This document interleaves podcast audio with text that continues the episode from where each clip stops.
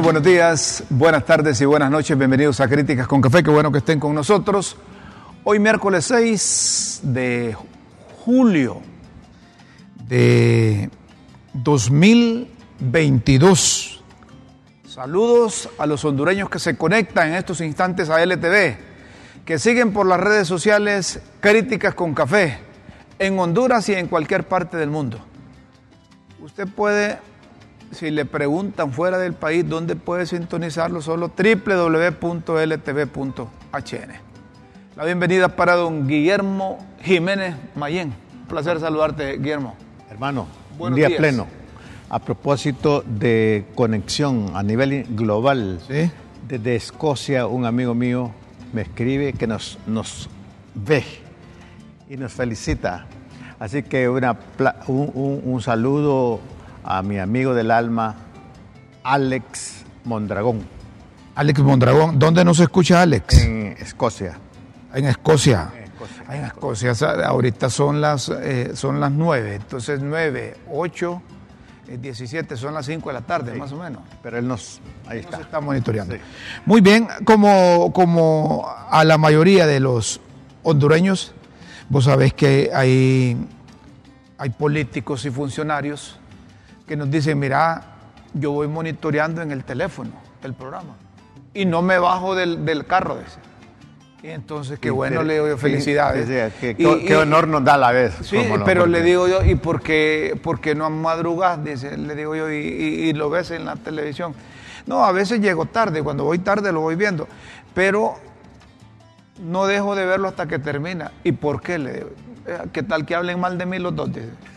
Entonces, le digo, mira qué cosa, mira, qué cosa, eh, eh, no es tanto porque te informás, porque te orientas. Qué motivación, va. Qué motivación. Mire, este programa al inicio, ¿se acuerdan ustedes que les dijimos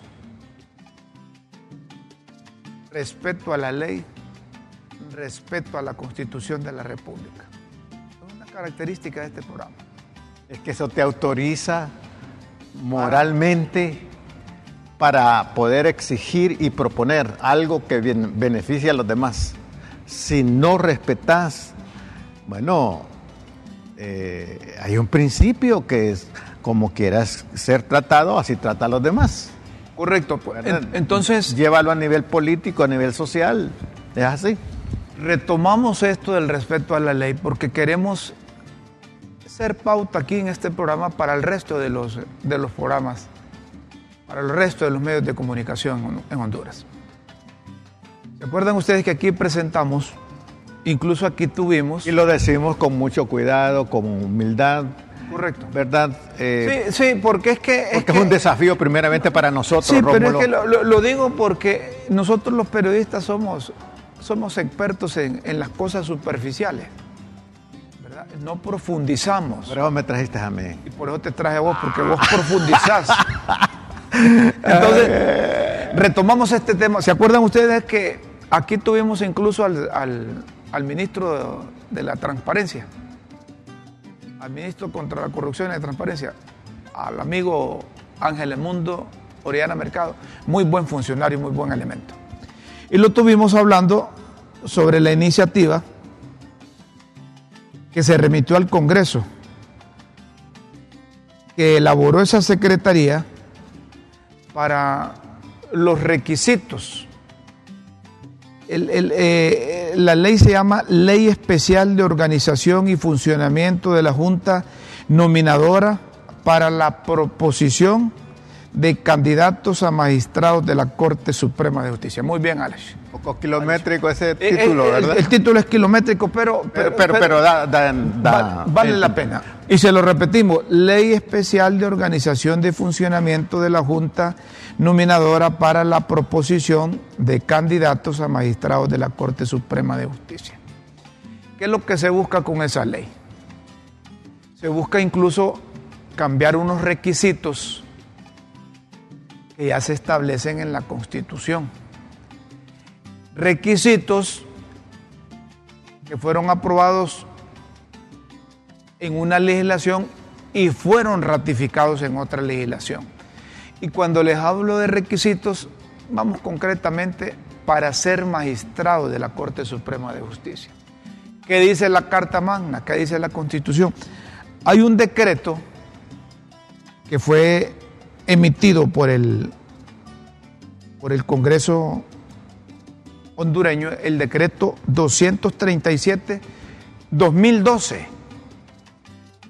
Y en ese decreto 237-2012, en ese decreto, el Congreso aprobó que requisitos para ser magistrado de la Corte Suprema de Justicia era ser abogado y notario. Era ser abogado notario. Ese es el decreto 237 del 2012. 12. Gran colador, va. Gran, gran colador. Y después ese decreto fue ratificado a través del decreto número 10 del 2013.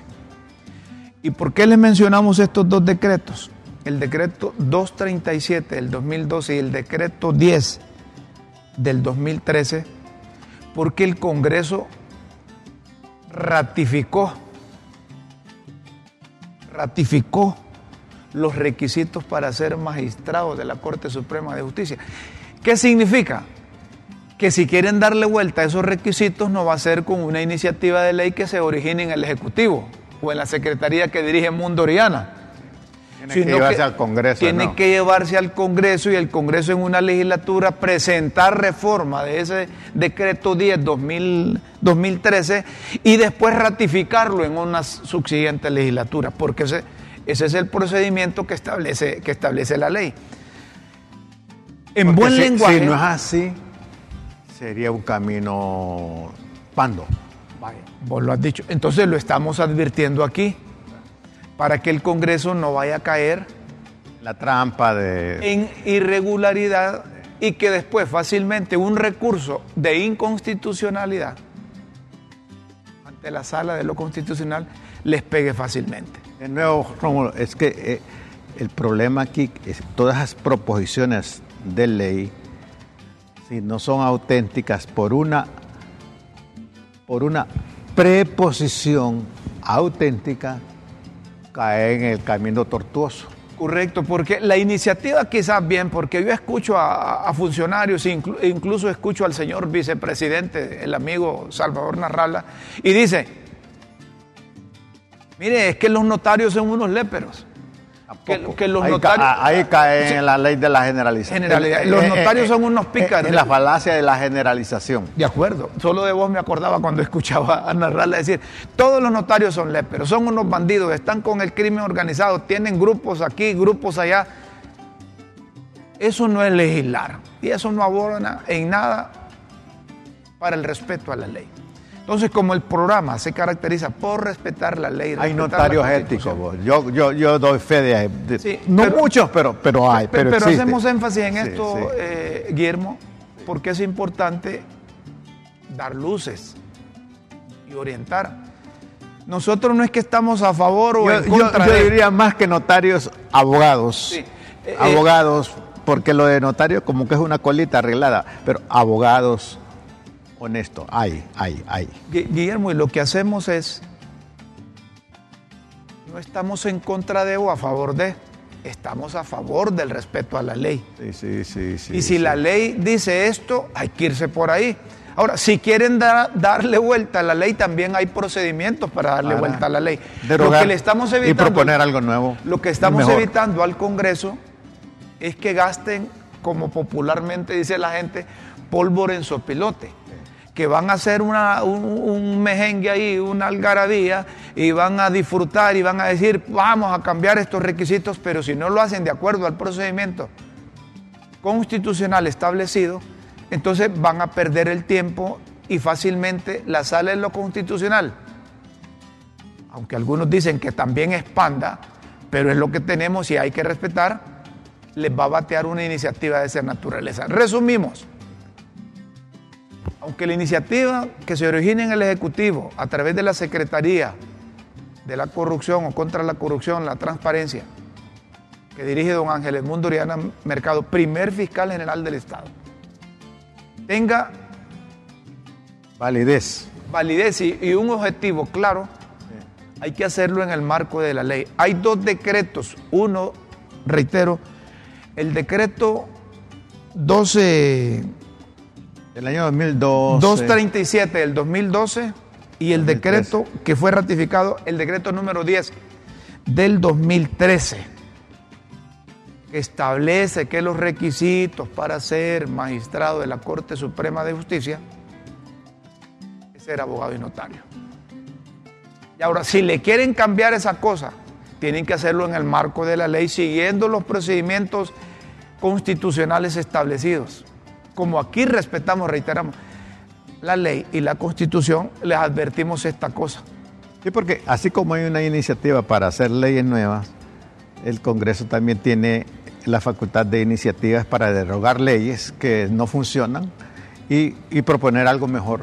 Correcto, lo puede hacer, pero en el marco de la legalidad. Por supuesto. Dicho esto, señoras y señores, esperamos que, hayan captado la idea, principalmente los congresistas, los funcionarios que andan eh, eh, embalantonados. No, yo creo que también la... Embalantonados porque están eh, ebrios de, poder o del triunfo y no reparan en cuanto a la aplicación de la ley se Yo pienso que también que la, participación ciudadana, que va más allá de las organizaciones, entre comillas, que representan a la sociedad civil, la participación ciudadana es clave en esto eh, que, presione a través de distintos medios sí, pero tampoco, y, que oriente. no, no, no, cuando, digo que presione es al mismo Congreso de que se, haga legal. se, haga, legal. Tampoco, es decir, yo estoy de acuerdo que se llame a la población cuando las cosas no están en el marco de la ley. pero, pero no, cuando te hablo de presión, esto mismo... Es para que lo hagan legalmente. Esto, ya es una presión, Correcto. ¿verdad? De acuerdo contigo. A propósito del Congreso, la amiga Beatriz Valle se incorporó ayer. Beatriz Valle, eh, eso significa que está bien de salud y no se Ya está mejor, ya está mejor. Que está recuperada Beatriz, la gran Bea. Y fue recibida con, rosas. Ah. Por parte, no, no de Luis Redondo, ah. sino que fue recibida por los 17, 17 diputados compañeros. Le dieron abrazos, cariños y bienvenida, honorable diputada Beatriz. Y bonitas las, rosas que le... Bellísimas, caramba. Que le, pusieron ahí. Yo creo que de alguna manera encarnan la vida de Beatriz. La vida de Beatriz. Es que las flores, Rómulo, dicen lo que nuestras palabras ya no dicen, pero sí expresan eh, nuestros sentimientos por alguien que amamos, ¿sí? Vos, decís que los diputados, como son mudos, mejor hacen la, entregan las flores. ¿Te acuerdas de, aquella, de, canción que te traigo estas flores porque no encontré palabras? Está buena esa cosa. Eh, después tenemos una llamada, dicen, pero no sé sobre qué tema. Solo eh, eh, Nelson o quien esté ahí, Alison. ponemos el otro tweet de, Sí, a ver, hay una llamada ahí. ¿Quién, quién nos habla? Hola. Mi nombre es Lewis Amaya. Este, no es que estaba viendo el programa ahorita en la mañana sobre la epilepsia. ¿Sobre? Sobre la epilepsia.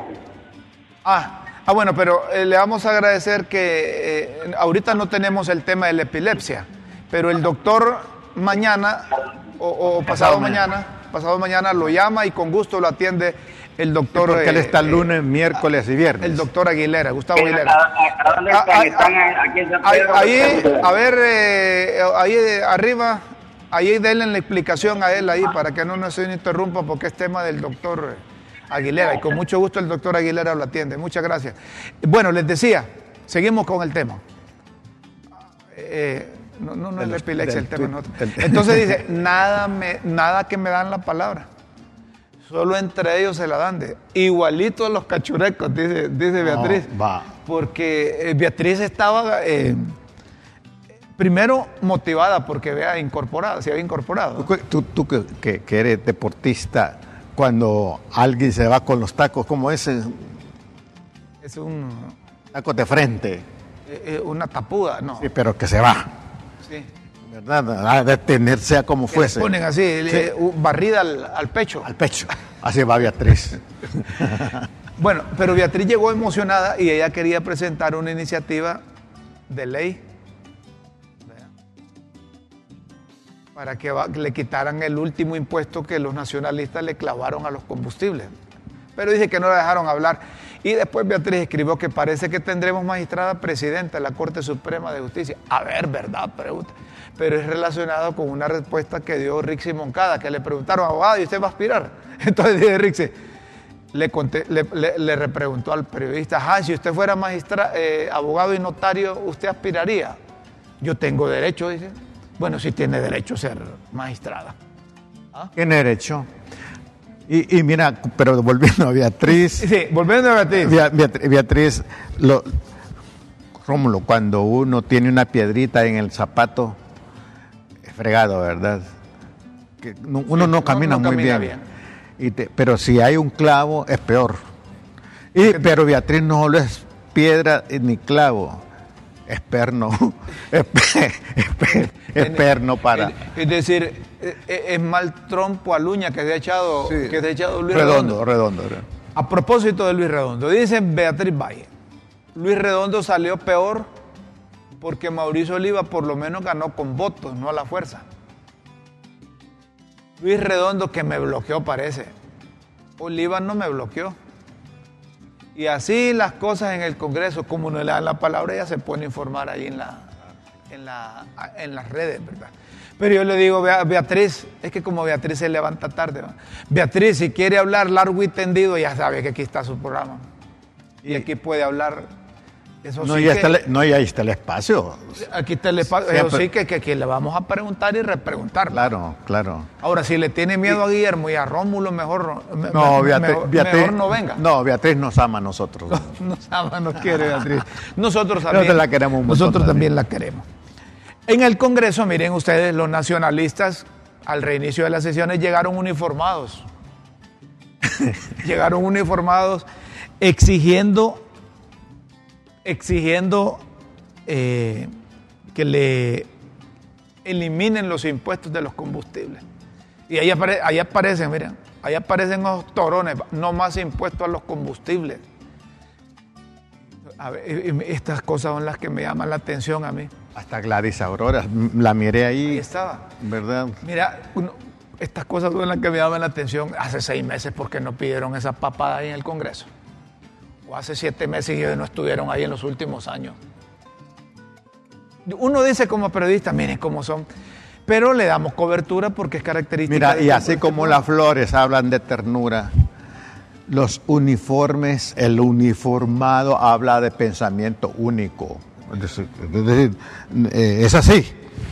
Es decir, es, uniforme y si es uniforme es autoritario y aquí eh, estamos en bloque, no, no, no, Pero está bien, está es bien interesante la protesta, Está bien la protesta de los nacionalistas. te hablo del símbolo, del uniforme. del uniforme, yo te entiendo.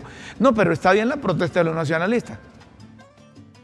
Lo que no, yo como periodista, lo veo bien, es el tiempo. Que estuvieron 12 años en el poder, hombre. Y, yo le agrego esto, mira, eso se llama demagogia.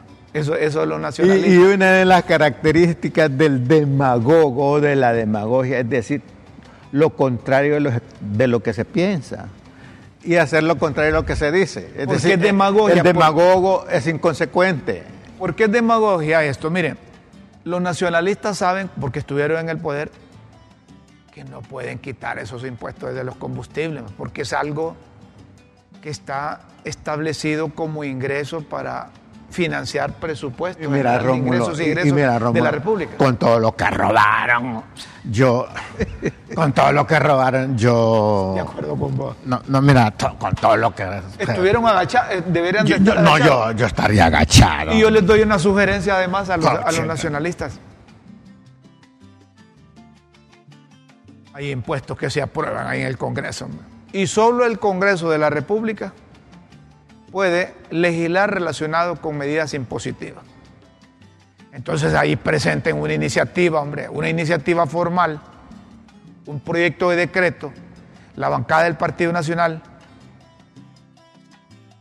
la presentan al interior del Congreso, si, se los permiten y si no, la hacen llegar a los medios de comunicación, la hacen llegar aquí, hombre, y nosotros con gusto la leemos. Mira, eh, una iniciativa de ley que diga, mire, vamos, eh, el Partido Nacional pide, en vista de que los ingresos del país han mejorado, que no está robando a la gente como robamos nosotros, que digan así en el proyecto de decreto, como decimos, que, que, como no está robando la gente como robamos nosotros, entonces hay dinero suficiente para, para, para los gastos que se necesitan, entonces que eliminen los impuestos a los combustibles es una iniciativa de ley que debe de aprobarse ahí en el Congreso.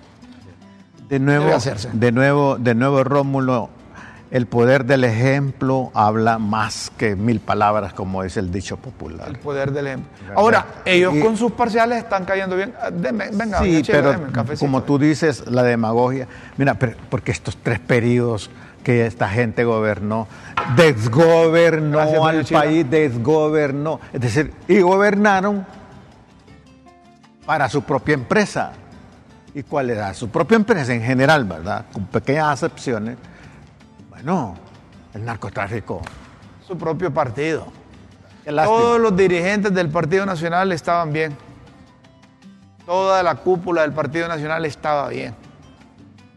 Y yo creo que eh, eh, cuando trataban de convencer al resto de la población las encuestas que hacían y que estaba elevadísimo en popularidad el expresidente eh, eh, Juan Orlando Hernández, era precisamente que las hacían eh, alrededor de esa gente que estaba bien. ¿Verdad? De manera que recomendamos a, los diputados nacionalistas que presenten una iniciativa y saben que es ahí en el Congreso donde se, toman las determinaciones relacionadas mira, para, impuestos. Para los nacionalistas dignos, porque hay, ha de ser difícil pertenecer a esa familia. Ahorita. Sí, en este momento. y admiro yo, por ejemplo, a Pepe que todavía pertenece al partido, que yo creo que es como que quiere, como que quiere rescatarlo.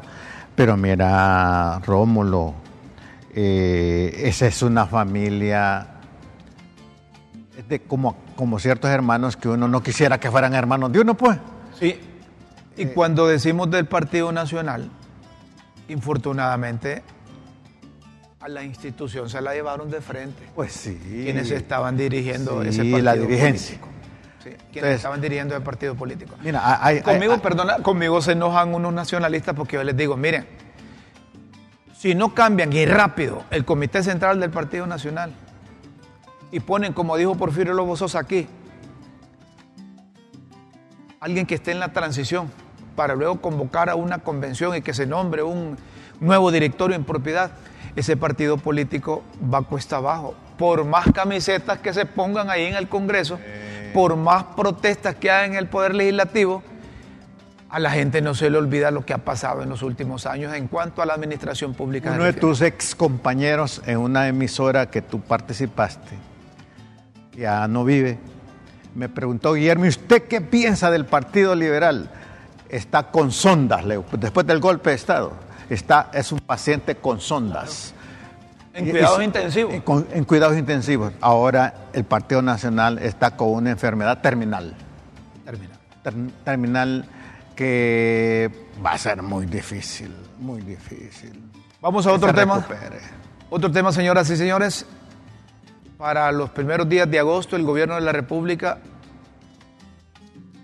sé si esta cosa tendrá que ver con, con eh, eh, la socialización, aunque Mel Zelaya dijo aquí que la constituyente no iba, pero no sé por qué se me mete a la cabeza que, esas reuniones con los grupos étnicos, con los grupos originarios que, llaman, con los grupos eh, afrodescendientes, no tiene otro propósito más que que, ir socializando esa cosa que no les gusta mucho y que les gusta a otros, pero que a otros no, les gusta mucho, ni, ni, ni, o les gusta o no les gusta, porque no está establecido el procedimiento eh, eh, a seguir para... Hablando de... La constituyente. De la constituyente. Y entonces, aunque el presidente Zelaya publica con instrucciones de la presidenta Xiomara Castro, Se convoca directivas nacionales de pueblos originarios, indígenas, nacionales,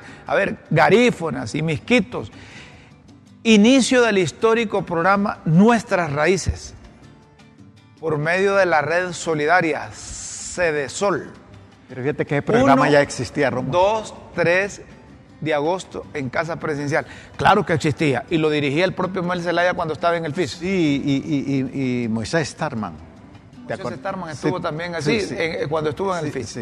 Pero ese programa Sus Raíces le, eh, le funcionó a Manuel Zelaya Rosales. Sí, sí, sí, sí. Yo como soy quisquilloso, va.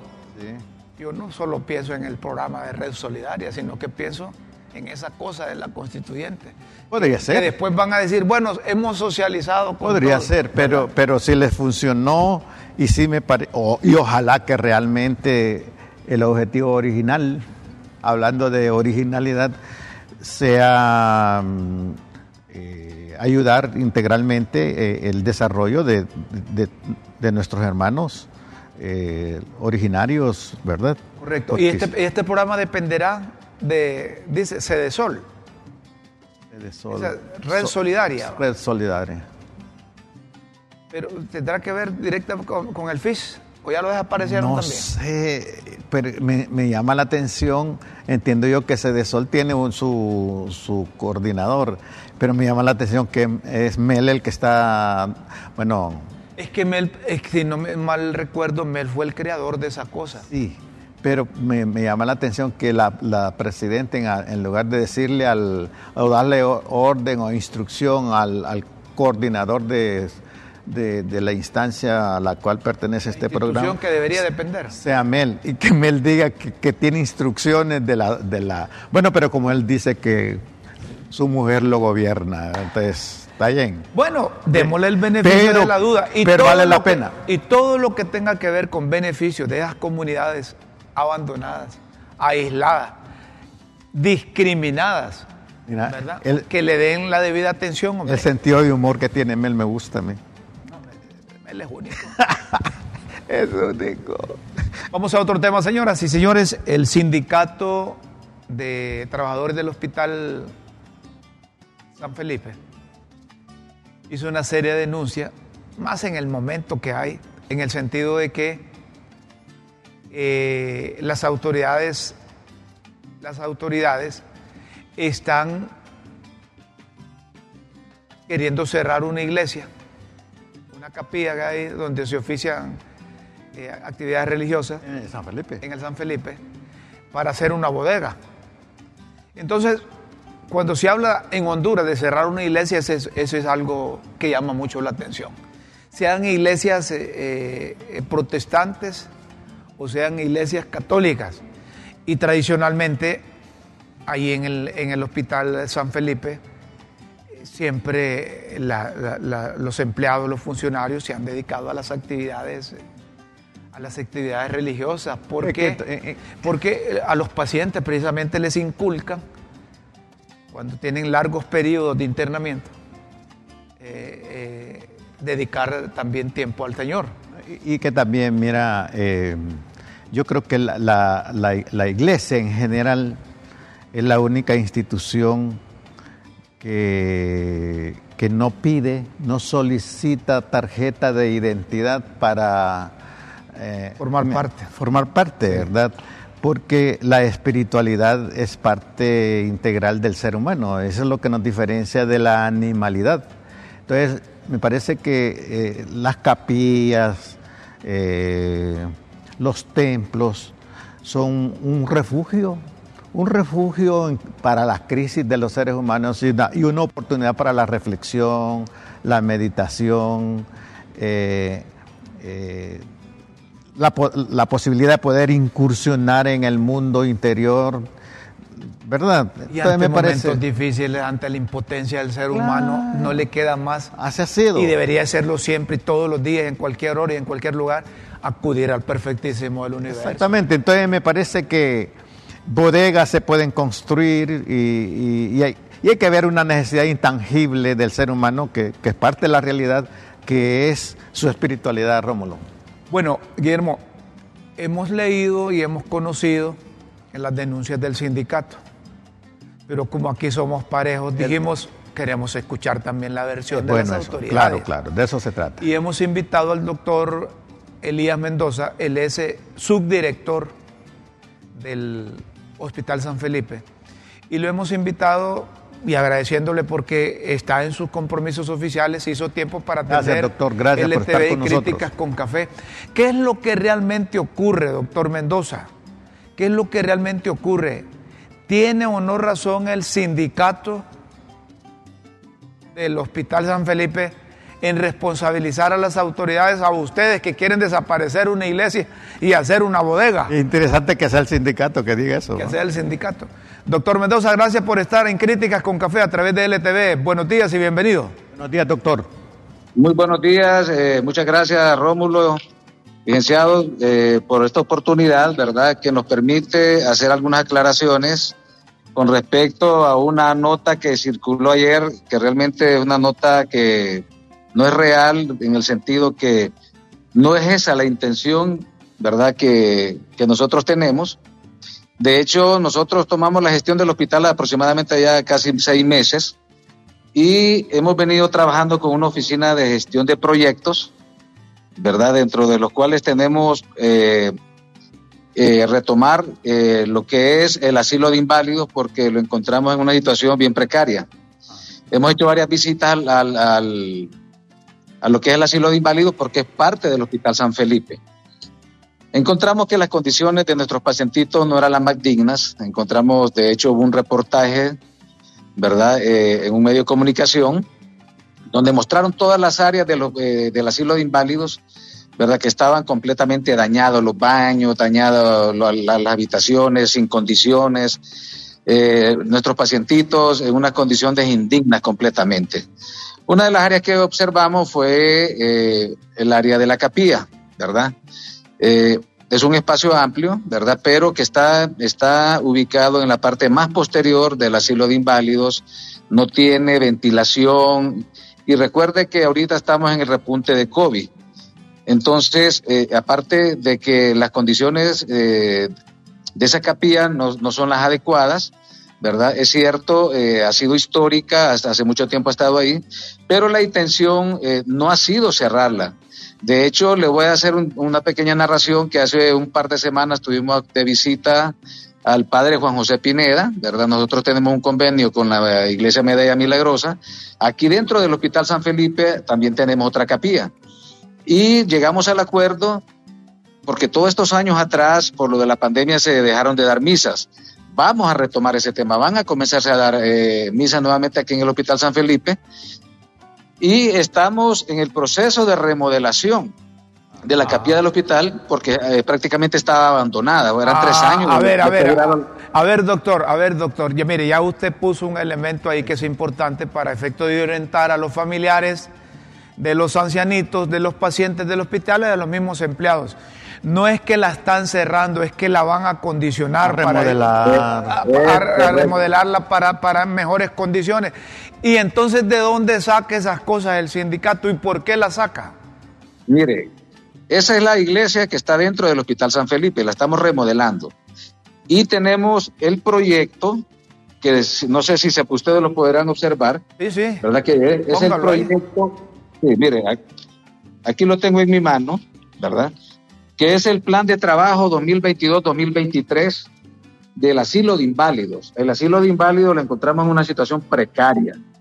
Entonces, vamos a mejorar todas las áreas del hospital. De hecho, estamos haciendo actividades, recaudando fondos. Tenemos, de hecho, un concierto el 16 de julio que viene esta, la cantante Marisela y va a ser a beneficio del asilo de inválidos para recaudar fondos económicos. Marisela. Marisela, sí, para recaudar fondos económicos y restaurar, y restaurar lo que es el asilo de inválidos, porque lo encontramos en una situación precaria eh, los baños, los cuartos, las tuberías están obstruidas, los baños deshabilitados, nuestros pacientitos, los, pisos están completamente dañados, una cocina en mal estado. Bueno, todas esas partes están completamente en mal estado. Aquí le muestro las fotos. Sí, ahí lo, estamos viendo. Lo que nosotros pensamos hacer, aquí está, miren, en el proyecto habilitar capilla en el área externa A ver, entonces, eso, significa entonces que, que, los ancianitos, que los de asilo de ancianos, van a tener más cerca la capilla o, la, o, la, o los oficios religiosos. Van, van, a tener una capilla más amplia, más ventilada, mejor, con mejores condiciones, donde los padres puedan acercarse y darle misa a la gente que quiera asistir y a nuestros ancianitos del asilo de inválidos. Aquí está el proyecto, le muestro las, le, puedo mostrar las fotos, Correcto. donde, ¿verdad? Esa es la parte donde están los jardines afuera del asilo de inválidos.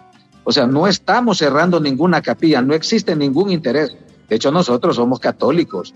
Nosotros y el director y las autoridades somos eh, personas católicas de, formación eh, históricamente. Entonces, y tenemos lazos de amistad, ¿verdad? Con la Iglesia Católica. Tuvimos la visita del, eh, del, perdón, del sacerdote Juan José Pineda, y anduvo supervisando estas áreas. Entonces, fue una, informa una mala información, ¿verdad? Eh, malintencionada, no sabemos con qué objetivo, ¿verdad? Será perjudicar la administración actual, donde nosotros lo que hemos hecho y estamos haciendo es generando proyectos para dejar un hospital San Felipe completamente diferente a lo que nosotros recibimos. Estamos, Rómulo y eh, licenciado, estamos en proyectos grandes. Muy bien. Montamos una oficina de gestión de proyectos, y vamos a sacar lo que es la cobaltoterapia, que es tecnología de los años 70, que es lo que reciben nuestros pacientitos con cáncer. Eh, hemos hecho gestiones eh, a nivel internacional, ¿verdad? Con la Organización Internacional de Medicina Nuclear nos van a donar un acelerador lineal para ya sacar la cobaltoterapia de este hospital. Eso, eh, la cobaltoterapia no, ya no se utiliza en ninguna parte del mundo. Había un proyecto de medicina nuclear que quedó a medio terminar. Ahorita estamos gestionando todo lo que hacía falta para ponerla a, funcionar este año. Va a ser la primera sala de medicina nuclear en Honduras. Anteriormente nuestros pacientes tenían que ir hasta El Salvador y a Guatemala cuando tenían cáncer de tiroides a recibir la iodoterapia, que les costaba 5 mil y 7 mil dólares. Estamos gestionando compras de mamógrafo para los pacientes de oncología, dos tomógrafos dos mamógrafos. Estamos gestionando y ya tenemos los fondos eh, ubicados, ¿verdad? Para construir también dos quirófanos más, aumentar las capacidades de cirugía y mejorar toda la infraestructura del Hospital San Felipe. Esos son los proyectos que tenemos para este, para este año y para los años venideros. Doctor, son buenas noticias las que usted nos comparte y en realidad supera a la noticia negativa que, que teníamos. Pero por otro lado, a manera de reflexión y sugerencia, lo más ecuménico que, tenemos los seres humanos es el dolor, es la enfermedad. Lo más ecuménico que tenemos los seres humanos, repito, es el dolor. Correcto. En ese sentido, si la capilla es un centro para los dolientes, eh, se podría dar un salto así de una espiritualidad que esté por encima de, los reduccionismos, que sea una capilla ecuménica donde no los, los pacientes no, no, solo van a ser para, no, no solo son de una determinada eh, religión, sino católicos, protestantes, no católicos, no protestantes.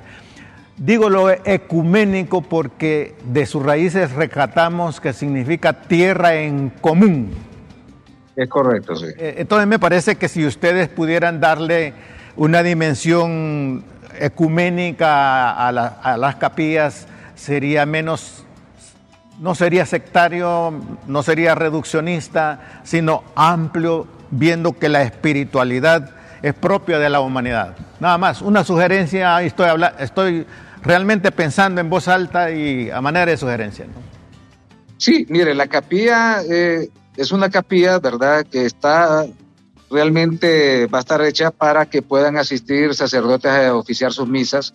Eh, siempre vienen eh, pastores de, iglesia evangélica y de otras denominaciones a orar por los enfermos, ¿verdad? Son bien recibidos, se les abren todas las puertas, se les da la oportunidad, porque bien sabemos nosotros que eh, cada quien, ¿verdad?, tiene algunas preferencias por alguna, algún tipo de religión, ¿verdad? Siempre y cuando sean cristianas.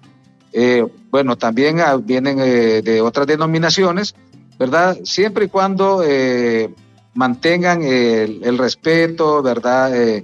y se hagan todo y se lleven a cabo todos los canales, porque hay, hay por ejemplo, hay religiosos que piden entrar a las salas de donde están los pacientes ingresados, ¿verdad? Para poder ir a orar por los pacientes. Nosotros se los permitimos, ¿verdad? Siempre y cuando ellos soliciten el permiso. Esa capilla va a estar abierta para pastores o para, ¿verdad? Pero la verdad que históricamente siempre ha sido eh, de la Iglesia Católica, ¿verdad? Y hay un acuerdo con la Medalla Milagrosa, ¿verdad? Que son los que siempre han estado oficiando misas.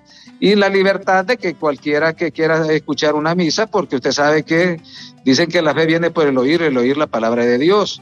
La persona que está necesitada de escuchar y que tiene un enfermo o que se encuentra en mal estado de salud, eh, es un alivio espiritual. Y si tiene una capilla dentro, eh, dentro, del, dentro del hospital, ni cosa mejor. Nunca hemos tenido nosotros siquiera la, intención de cerrar una capilla, no está en nuestros principios, no está en, nuestro deseo, está, el deseo es mejorar todas las áreas del hospital, incluso la, capilla, ¿verdad? Eh, nosotros estamos abiertos, ¿verdad? Para cualquier opinión o cualquier crítica, no somos cerrados, pero sí no es correcto cuando lo que tratan de hacer es desinformar a la población. O sea, son, es una información malintencionada, no sé con qué objetivo lo hicieron, ¿verdad? Tal vez porque nosotros hemos dicho que hemos tratado de mejorar las condiciones de nuestro hospital y eh, lo que es el asilo de inválido es parte del Hospital General San Felipe. Lo importante, en esto, lo importante en esto, doctor Mendoza, es que las autoridades están claras, están claras que no van a cerrar la capilla. Y también... Que la van a mejorar. Y también, doctor, y Rómulo, y televidente, lo importante de, de esta iniciativa es que ustedes encontraron a un, a un hospital de inválidos inválido. es decir, eh, hay invalidez en el hospital mismo. Entonces, para que los inválidos no se invalidecen más, ustedes están validando, reconstruyendo, eh, mejorando y es motivo de, aplauso y de felicitarles, doctor, y estamos aquí a la orden para acompañarlos. Y agradecemos que haya salido usted en condición de subdirector del Hospital San Felipe. Gracias, doctor. Y nos permite equilibrar la información porque solo eh, eh, teníamos el comunicado del sindicato, que no sabemos con qué propósito, pero aprovechamos para aclarar con su participación que la iglesia va a estar en mejores condiciones, que se está buscando mejorar este hospital referente en el país, el Hospital San Felipe, muy querido por la, por la población eh, eh, capitalina y hondureña, porque no creo que haya una familia que no haya recibido atención médica. Yo, yo mismo he sido beneficiado. Que no haya recibido atención médica en Andar jugando fútbol ahí. Así es que le agradecemos. tómeme, la palabra, eh, licenciado, que en cuatro años, si Dios lo permite, eh, ustedes van a tener un hospital San Felipe completamente modernizado, con equipos de primer, de primer mundo. Estoy hablando de tomografía, mamografía, resonancia, si es posible. Vamos a tener dos aceleradores lineales para nuestros pacientes con cáncer, la, sala de medicina nuclear, un hospital remozado completamente, porque lo que encontramos fue un hospital, ¿verdad?, bastante dañado, sin, sin equipos.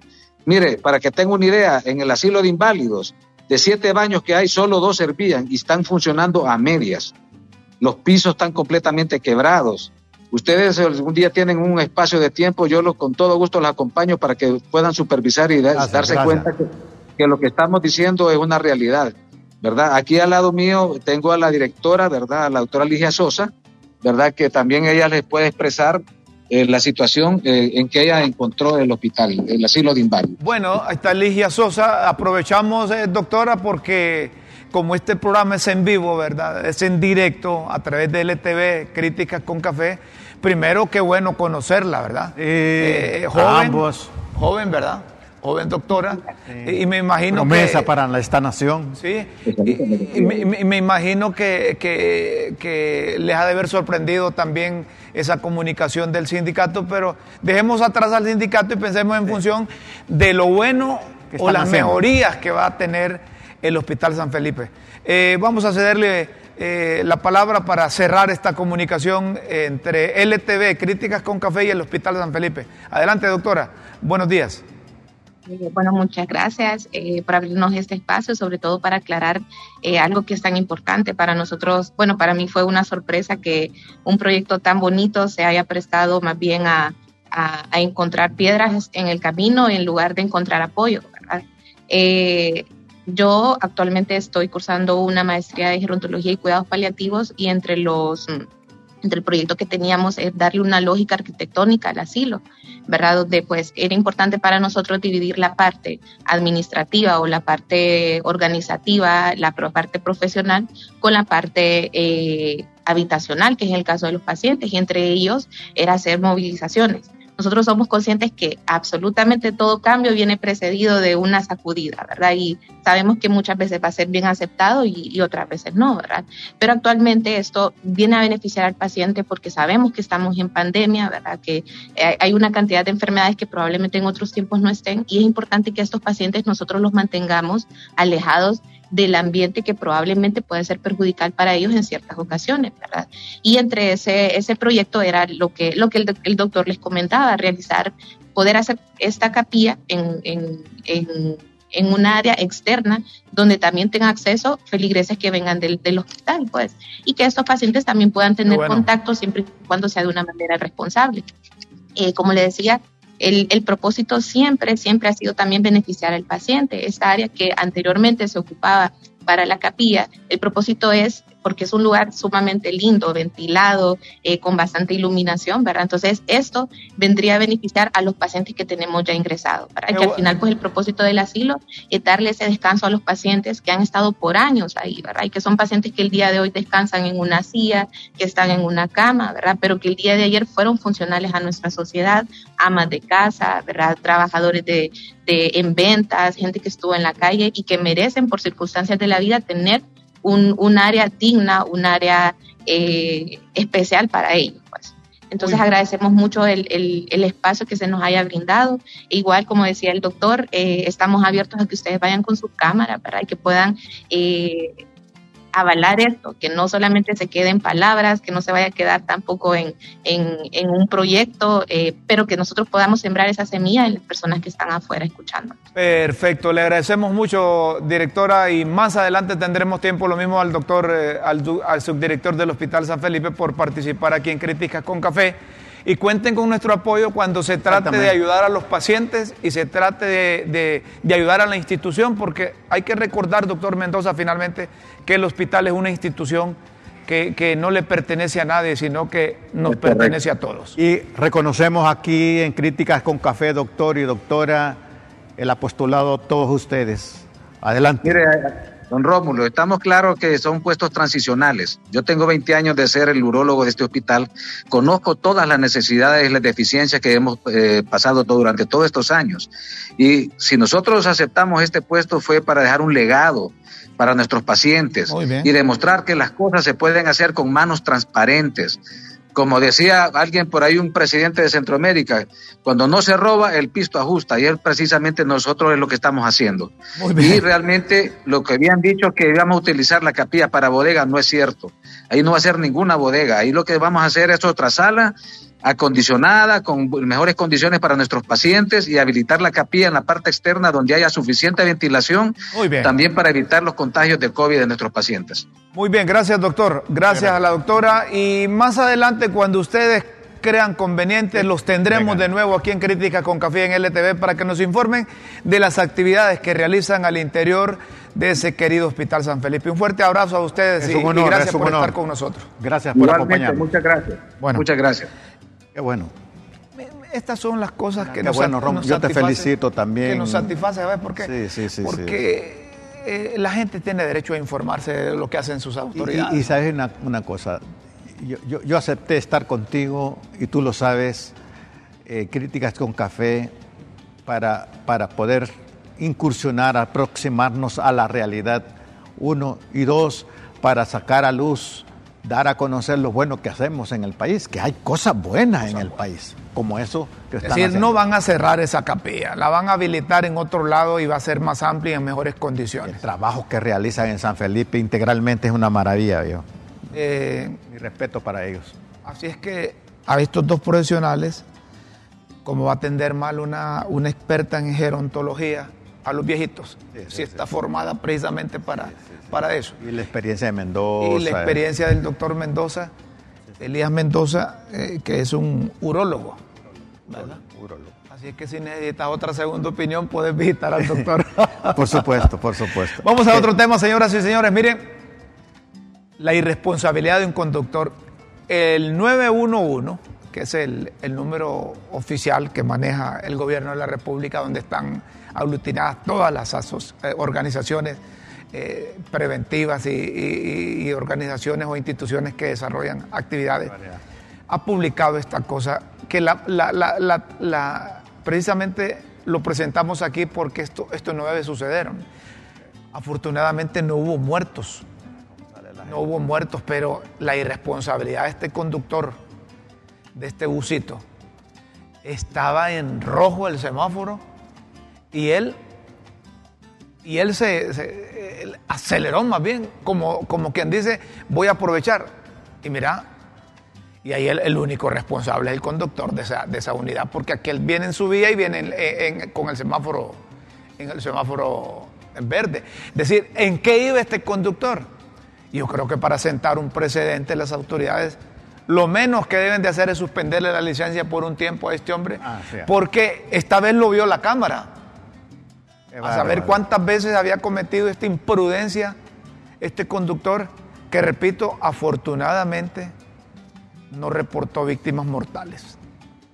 No reportó víctimas mortales, pero estas cosas no se deben de dar en el país. Mira, poner en manos de un bruto la conducción de una máquina es una amenaza de muerte permanente. Y estos aparatitos, estos aparatitos, va conduciendo y quiere contestar. Bueno, yo he visto, bueno, anoche que yo subía, un muchacho haciendo el caballito en la moto y con las luces apagadas. Y estaba subiendo como a las nueve de la noche. Señoras y señores, vamos a concluir el programa lamentando una muerte más, lo que pasó en, Catacamas. En Catacamas, eh, asesinaron a una doctora. Doctora Jiménez. Doctora en química y farmacia. Incluso fíjate que cuando eh, eh, se escuchó la noticia, rápido me llamaron, no es familia de, Guillermo, dice, Guillermo Jiménez. Mire, si no es familia, Guillermo a todos los considera sus parientes, le digo. Pero, pero esta, esta joven doctora eh, murió en el barrio Santa Cruz. Santa Cruz. Barrio Santa Cruz. Y esto es ahí en, en Catacama. Y, transmitimos esto para recordar que ese departamento de Olancho se supone que, había presencia militar y había presencia de las autoridades para evitar estos hechos violentos. No sé qué pasa ahí. Una, una vida más que se pierde, una profesional de, de la farmacia. Mira cómo está el perforados. Pasconeado eso, Eso no, eso no es contingencia, eso era por encargo, eso era que a, la señora esta eh, eh, eh, le querían quitar la vida. En química y farmacia. En química y farmacia era doctora. farmacia, doctora en química y farmacia. Era, era la regente de una, de una farmacia ahí en, en Catacamas. ¿verdad? Y que es lamentable el, Colegio Químico Farmacéutico hoy eh, hizo una comunicación de protesta exigiendo a las autoridades que se investigue realmente eh, las causas, que se investigue quiénes son los responsables de, haber eliminado físicamente a una dama. Qué triste. Y esto sucede casi en todo el país. nada más es una muestra de, es una muestra. de los sobresaltos el, culto a la muerte que tenemos en este país. Infortunadamente también el tiempo es nuestro peor enemigo y, aquí nos dicen que ha terminado. Llegamos a las 9.56 minutos. Vámonos. Siempre Los invitamos para que, para que estén con nosotros mañana de 9 a 10 de la mañana en Críticas con Café por LTV. Mire, si usted tiene el cable Tigo, sintonice Canal 15. Si tiene el cable Claro, sintonice Canal 15.